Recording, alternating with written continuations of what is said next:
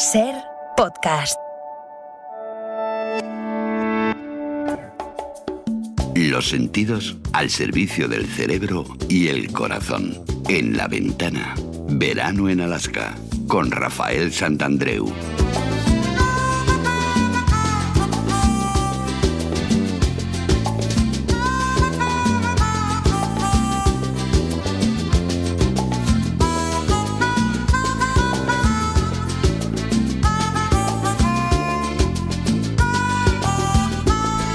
Rafael, ¿qué tal? ¿Cómo estás? Buenas tardes. Fenomenal, ¿Cómo Roberto. andas, hombre? Buenas ¿Qué- qué- tardes. ¿Cuánto tiempo hacía ahora que no, que no coincidíamos aquí Sí. en, en antena? Aunque sé que estuviste hace muy poquito aquí en la ventana. Lo que pasa que a mí me pilló de, de vacaciones. Bueno, que volvemos a recuperar esto del, del verano en Alaska, que para mucha gente es lo de Santandreu, ahí en la, en la ventana. Eh, ¿Y qué es lo de Santandreu? Bueno, pues mm, vamos a hablar sobre todo, bueno, él desde su especialidad, que es la psicología, y vamos a hablar, eh, podríamos decir que de una mirada suya particular a través de algo que encontremos en la, en la actualidad, en la realidad del día a día. Vamos a hablar sobre todo, y casi siempre todo nos lleva a hablar de, de inteligencia emocional, ¿no, Rafael? Podríamos decir Eso que, es. que se trata Sí. de eso. Vale. Eso sí, lo más, yo creo que la, la- la parte más, in- más importante de la inteligencia, creo yo. Mm. Pues eh, Rafael Santandreu, a quien conocerán ya nuestros oyentes, no solo por su paso por aquí, por la ventana, eh, autor de éxitos como Nada es tan terrible, El arte de no amargarse la vida, Ser feliz en Alaska, que fue lo que nos dio eh, el pie para esto de los veranos en Alaska, aquí con nuestro doctor particular. Bueno, o... o Sin Miedo, que, que es tu, último. tu último libro que está funcionando, está funcionando muy bien. Y que yo, eh, por cierto, a ver, voy a ser sincero, eh, no he tenido oportunidad de leérmelo todavía completamente, pero de lo que he visto y sobre todo lo que había leído como referencias y me han dicho, eh, ha sido como un punto de inflexión, ¿no? Es muy diferente a, a- a los, a los demás. Esto te lo habías planteado así, en Sí. romper, eh, en, en qué? O sea, porque claro, yo lo leo y veo que es diferente, Sí. pero me gustaría que tú me dijeras en qué querías que fuera diferente. Bueno, porque este libro eh, se, lo, se lo debía a, a la gente, al público, digamos, porque va sobre los miedos más agudos. Va sobre el, el trastorno de ataque de pánico, Mm. de la hipocondría y del famoso TOC, del trastorno obsesivo compulsivo. Entonces, ese, para, para solucionar los miedos agudos, necesitamos otro método. Yo siempre he hablado del método cognitivo o del método mm, del pensamiento para cambiar tus emociones, pero cuando tienes miedos agudos, la mente no puede, no puede razonar, porque es todo, es como un vendaval. Entonces, eh, necesitas traspasar todo eso. Entonces necesitas lo que conocemos como el método conductual.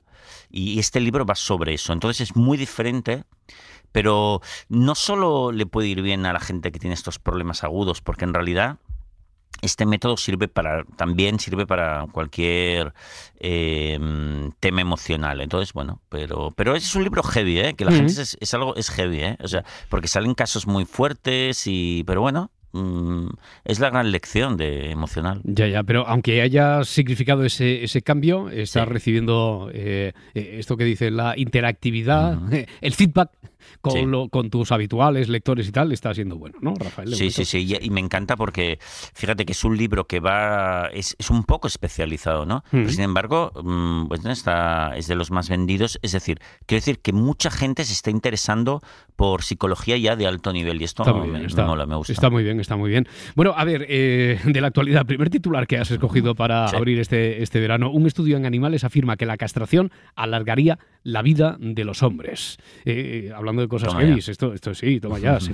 Esto es un estudio, un estudio auténtico, eh, quiero decir, científico, bien hecho, reglado, pautado, Mm, publicado sí. en una revista científica de prestigio. Eh, lo de que, lo podríamos traducir, cortarnos los cataplines es lo más antiedad que, que hay.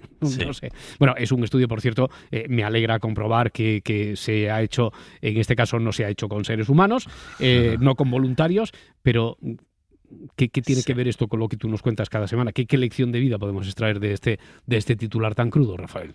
Pues mira, yo le encuentro una lección muy buena, que es, que es muy importante para la salud mental. Y es que la perfección no existe. Y, y si existiese, no molaría. Sería peor, sería contraproducente. Y es que el ser humano crea, con mucha frecuencia creamos como paraísos ideales, primero, que no existen, y segundo, si existiesen, serían un coñazo, o sea, un desastre, como esto de la castración. Entonces, es mucho mejor para, para nuestra felicidad aprender a ser felices con lo que hay.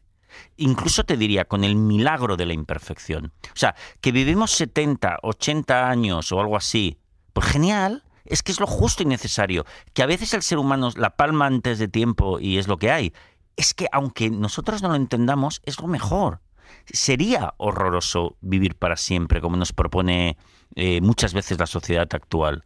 Entonces, lo natural es lo mejor, Roberto. Ya. Bueno, es, lo que hay, además, es algo que nos tenemos de momento que resignar. Bueno, no del todo, porque siempre buscamos el alivio a través de la ciencia, etcétera, eh, a través de esos tipos de estudios que nos pueden eh, abordar algún camino, abrir alguna, alguna puerta hacia esa eterna juventud. Porque, a ver, Rafael, sinceramente, eh, tú no querrías ser joven para siempre. Si, si, si eso lo tuvieras a tu disposición, no querrías serlo. Mira, pues te prometo, Roberto, créeme créeme que no, yo he aprendido a no desear lo que es antinatural. Mm. O sea, yo me considero un poco como un indio americano, lo intento. O sea, los indios americanos reverenciaban a, bueno, también los pigmeos de África, la gente que vive de manera natural. Reverencia la naturaleza, los árboles, las montañas que yo también amo, la naturaleza. A mí me encanta todo lo natural, hacer el amor, comer, mis amigos, la montaña, todo lo vivo. Pero y además entiendo que la naturaleza es algo mucho más grande que yo, que yo nunca llegaré a comprender. Nuestra inteligencia es de, es de mosquito en comparación a la naturaleza. Por lo tanto, si la naturaleza dice que hemos de hacer ese ciclo de juventud, madurez y senectud, yo no quiero ser diferente. Yo quiero eso, quiero ser hermosamente normal. O sea, tú no darías los testículos por unos años más de Bueno, imagínate. ya, veo que no, ya veo que no. Oye, qué, qué, qué curiosa, ¿no? La condición humana. Quiero decir que eh, en ocasiones nos creamos fantasías que nosotros sabemos que son fantasías, eh, que por lo tanto son irrealizables. Pero sin embargo, a pesar de que eso lo sabemos, mm, nos decepcionamos cuando nos damos cuenta de verdad que no son posibles. Quiero decir, estamos engañándonos a nosotros mismos, ¿no? Sí, sí. Además, es como una mente supersticiosa y absurda, incluso te diría que infantil. Mira, en Italia tiene una expresión que a mí me gusta mucho, que es ser un iluso, ellos llaman un iluso deluso, sí. que significa como un iluso desilusionado. ¿No? Entonces, eso nos pasa muchísimo. Mira, hay un, ejemplo, de eso, eso, te iba a pedir un ejemplo de iluso del uso. Mira, un ejemplo muy común, Roberto, cuando, por ejemplo, vas a un restaurante y, y tarda mucho, o el camarero no te trata bien, por ejemplo, o un compañero de trabajo un día te dice algo desagradable, y tú coges un berrinche contigo mismo, ¿no? Ostras, habráse visto, eso es insoportable, ya estás haciendo el uso del uso. ¿Por qué? Porque es como si te, te estuvieses diciendo a ti mismo que todo el mundo me debe tratar bien todo el tiempo. Y si no, no lo puedo soportar. Mm. Pero a ver, ¿quién te ha dicho que eso, eso no es posible? ¿Cómo? Eso no va a pasar. Y segundo, tampoco es tan interesante que pasase, sería hasta aburrido. Entonces, fíjate que todo el tiempo eh, eh, nos imaginamos que las cosas estarían bien de otra manera y no lo podemos soportar. Hmm. Eh, en relación a esto, estaba recordando, tú, tú hablas de, ¿cómo es? La metáfora del cielo fucsia, ¿no? Ah, sí. Sí, sí, sí. Ah, mira, esta, esto es que, por ejemplo, tú, imagínate, Roberto, que un día eh, nos encontramos ahí por la calle, tú me preguntas cómo estoy y yo te digo, muy deprimido. Mm. Y, ¿sabes por qué? Porque, mira, un día se me ocurrió que por qué el cielo mm, no podía ser fucsia, que molaría mucho si fuese fucsia, porque... Fíjate, imagínate, ¿eh? porque es un color muy festivalero, porque molaría. Entonces, ¿sabes qué pasa? Que cada día lo voy pensando y al final ya me he deprimido, porque como no lo es, o sea, si yo te viniese contando esto, ¿tú qué pensarías de mí? Bueno, yo, yo me preocuparía eh, por tu salud mental, eso es lo primero. Claro. pero ¿qué le ha pasado a Rafael, hombre? Un tipo tan centrado y que, y que precisamente nos hablaba de, cómo mm, aposentar la realidad de nuestros pensamientos, eh, ser felices con nuestro entorno, pero no desear imposibles de ese tipo que están en la mente un chalao, ¿no? Ahí está. Vale. Claro, porque pensarías que estoy loco, porque uno, el cielo no puede ser fucsia, es imposible. Entonces, ¿por qué deseas algo que es imposible? Estás loco. Segundo, ¿No ves que no funcionaría el cielo fucsia? Ahora yo no sé por qué, pero el cielo tiene que ser azul por una cuestión de oxígeno, yo qué sé. Entonces no funcionaría fucsia. Y tercero, ¿no ves que es feo fucsia? El, color más bonito para el cielo es azul. Entonces, porque somos hijos de la naturaleza. Entonces, fíjate que siempre que nos ponemos nerviosos, que nos ponemos neuróticos, en realidad es porque estamos flipando imaginando que las cosas deberían ser de otra forma, cuando no puede ser y cuando ya puedes ser feliz tal y como son las cosas. Hmm. Eh, por hacer un poquito de abogado del diablo, quiero decir que si mm, nosotros queremos, deseamos que el cielo sea fucsia, es aquello de desear una utopía. Si, eh, eh, si le cortamos el camino a nuestra imaginación hacia la utopía, entonces también, no sé, no sé si estamos aceptándolo todo, estamos apalancándonos, somos, si eso abre las puertas para que, para que a lo mejor merodeemos por cierto pasotismo, no sé, ¿eh? pregunto Rafael. No, no, no, no, te, aseguro que no, Roberto, porque, a ver, cuando nosotros somos felices tal y como son las cosas y ya vemos que vivimos en la abundancia, hombre, también queremos hacer proyectos nuevos. Oye, ¿por qué no hacemos esto? ¿Por qué no mejoramos esto? Porque, guay, pero lo harás desde la positividad y desde la creatividad y desde el amor, no desde el enfado, la locura y la amargura.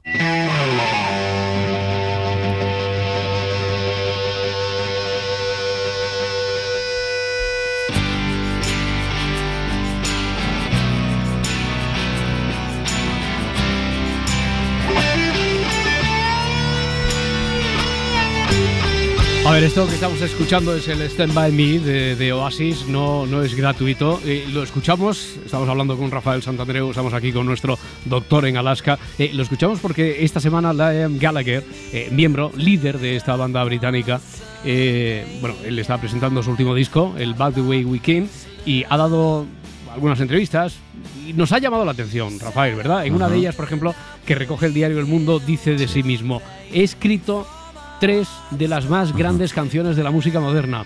Bueno, a ver, saludos a abuela Gallagher. Eh, quiero decir, no, le hará falta, pero alguna abuela habrá tenido. Dice, y bastaría con una de ellas, con el Look Back in Asia o Wonderwall, eh, es decir, una. Yo he escrito tres grandes canciones de la música moderna que han hecho historia y con una de ellas bastaría ya para convertirme en leyenda. Toma ya. Joder, eh, se, se, habrá quedado descansando, ¿no? ¿Sí? Desde luego, Roberto, pero Mira, yo no sé cuál es tu experiencia, pero yo que he conocido a bastantes actores y músicos famosos y tal, entre nosotros, Roberto, muchos están de la perola. Están fatal. No, sé si tú tienes esta impresión. Yo, yo tengo la impresión de que, de que los grandes, grandes de verdad, quiero decir, hombre, uno puede ser, eh, eh, no le voy a negar yo la, el talento, la grandeza, la grandeza de Gallagher, pero que los grandes de verdad Eh, están muy centrados y es gente muy normal y, buena, que es con lo que nos encontramos aquí en la radio, eh, día tras día. Eh, sí que es cierto que hay alguna excentricidad, pero no sé si es la, excepción. quiero decir que esa idea de que los genios están pirados creo que no es lo habitual. Creo que no es lo habitual. No sé es que yo me he encontrado muchas veces con algunos hmm. que se creen mucho, como, como Liam Gallagher y, Gallagher. Y luego cuando cenas con ellos, cuando los encuentras, son insoportables. Porque, hostias, eh, requieren a ver, todo. A ver, un tipo que en una entrevista te dice, que te, que, te dice, eh, yo he hecho tres de las más grandes canciones, solo con una ya sería leyenda. Hombre, pues muy humilde no es. Sí. Y la humildad es que es, es un concepto que me gustaría hablar, porque es un concepto súper importante para la felicidad. Es importante. Para tu felicidad. Es importante ser humilde para ser feliz. Sí, porque ¿sabes qué pasa? Que cuando te crees mucho, cuando caes en la trampa de creerte mucho, eso es un problemón de la leche para ti mismo. Hmm. Por, por muchas razones. Mira, la primera es porque esa pretensión te va decepcionar la tira. Porque mucha gente no te va a conceder esa grandeza. Algunos sí, pero muchos otros no. Con lo cual, buf, menudo lío. Segundo, y muy importante, es que ser, pretender ser grande, ser la leche, te separa de los demás. Y la felicidad de la vida básica está en juntarte con tus pares, con gente, como cuando eras niño, coger por el hombro a un compañero, yo que sé, irte a la montaña, ir a hacer un proyecto, ir a hacer cosas juntos. Es decir, ser de igual a igual.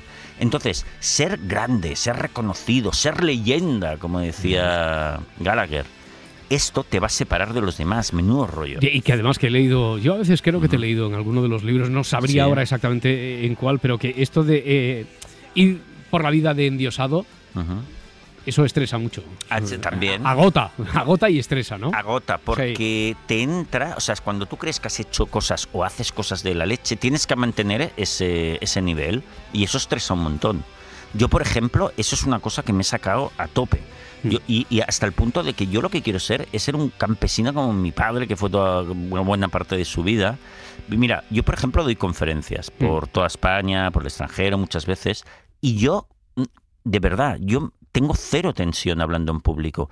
¿Pero por qué? Porque no lo tengo que hacer bien. Porque, bueno, si sale bien, genial, pero yo qué soy, joder. Yo, yo soy un, un amigo. Entonces, cuando veo a la gente que está ahí sentada delante mío, bueno, pues si sale bien, bien, y si no, nos vamos a tomar unas birras ahí fuera, porque yo no tengo que demostrar nada. Oye, pero ¿y esto, esto tiene algo que Mm. ver con eh, la razón que te llevó a abandonar la universidad? Quiero decir, como Ostras. profesor, porque tú eras profesor, ¿no? Sí. En la universidad. Sí, esto me has oído decir alguna vez. Creo que sí. Pues mira, sí, sí. Pues eh, eh, Roberto, es así, porque yo trabajé bastantes años en la universidad y terminé un poco harto, porque yo los llamo a, a determinadas profesiones como los locos del birrete, del birrete, ¿no? So- eh, que son, por ejemplo, jueces que están bastante... Yo conozco gente que trabaja en los juzgados, muchas veces muy pirados, profesores. ¿Por qué? Porque se creen mucho. Es gente que se hacen llamar doctor, el doctor tal, el doctor cual, llevan birretes y togas en sus ceremonias quieren que les trates con reverencia y, luego dentro de ellos no paran de pelearse. Yo recuerdo y sé que en los departamentos universitarios, al menos de España, eh, el 80% del tiempo se la pasan peleando entre ellos, ¿no? Entonces, eso no mola. Yo prefiero ser uno más, yo intento hacer algo bien y punto.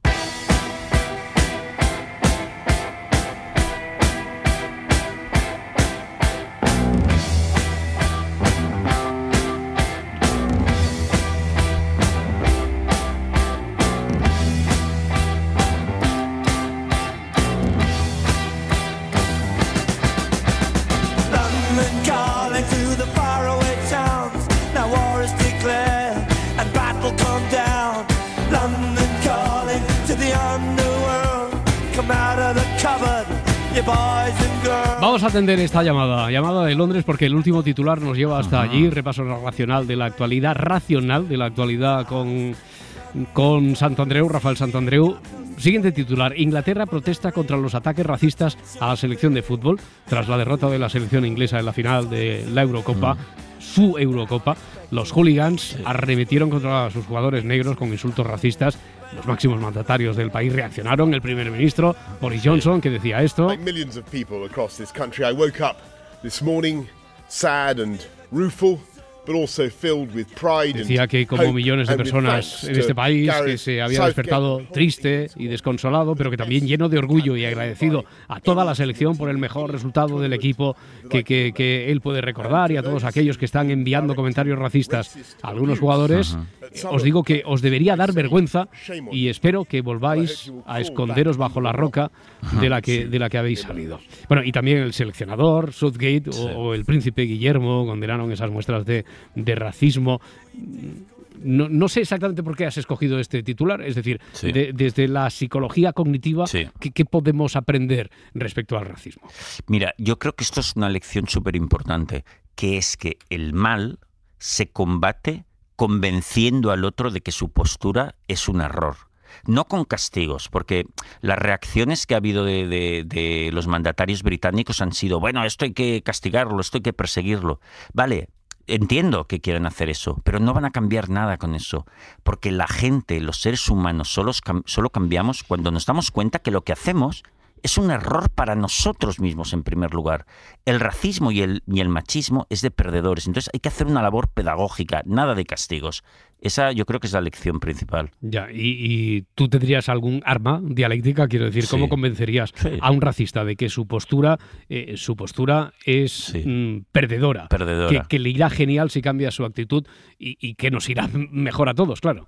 Sí, y sobre todo a ellos, porque entonces tendrán la motivación de cambiar. Mira, hay muchísimos argumentos, ¿no? Por ejemplo, uno en el que quizás no hayan pensado es que si tú agredes a otro siendo racista, tranquilo, que tarde o temprano te agredirán con la misma arma.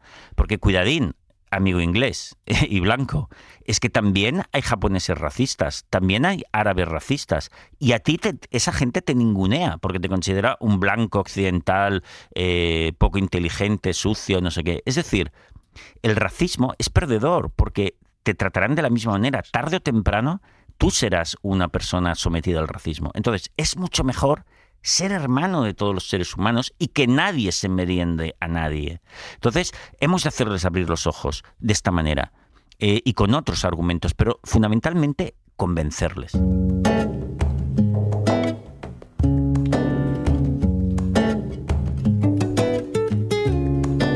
Cuéntame el cuento.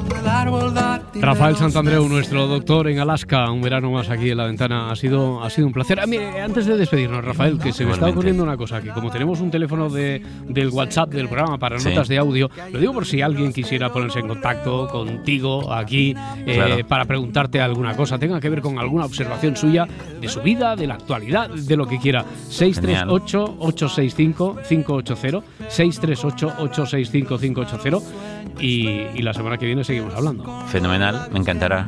Y a mí, un abrazo, amigo. Roberto, Gracias, cuídate, Rafael. chao. Adeu. Suscríbete a La Ventana. Todos los episodios y contenidos adicionales en la app de Cadena Ser y en nuestros canales de Apple Podcast, Spotify, iBox, Google Podcast y YouTube. Escúchanos en directo en la Ser de lunes a viernes a las 4 de la tarde. Cadena Ser. La radio.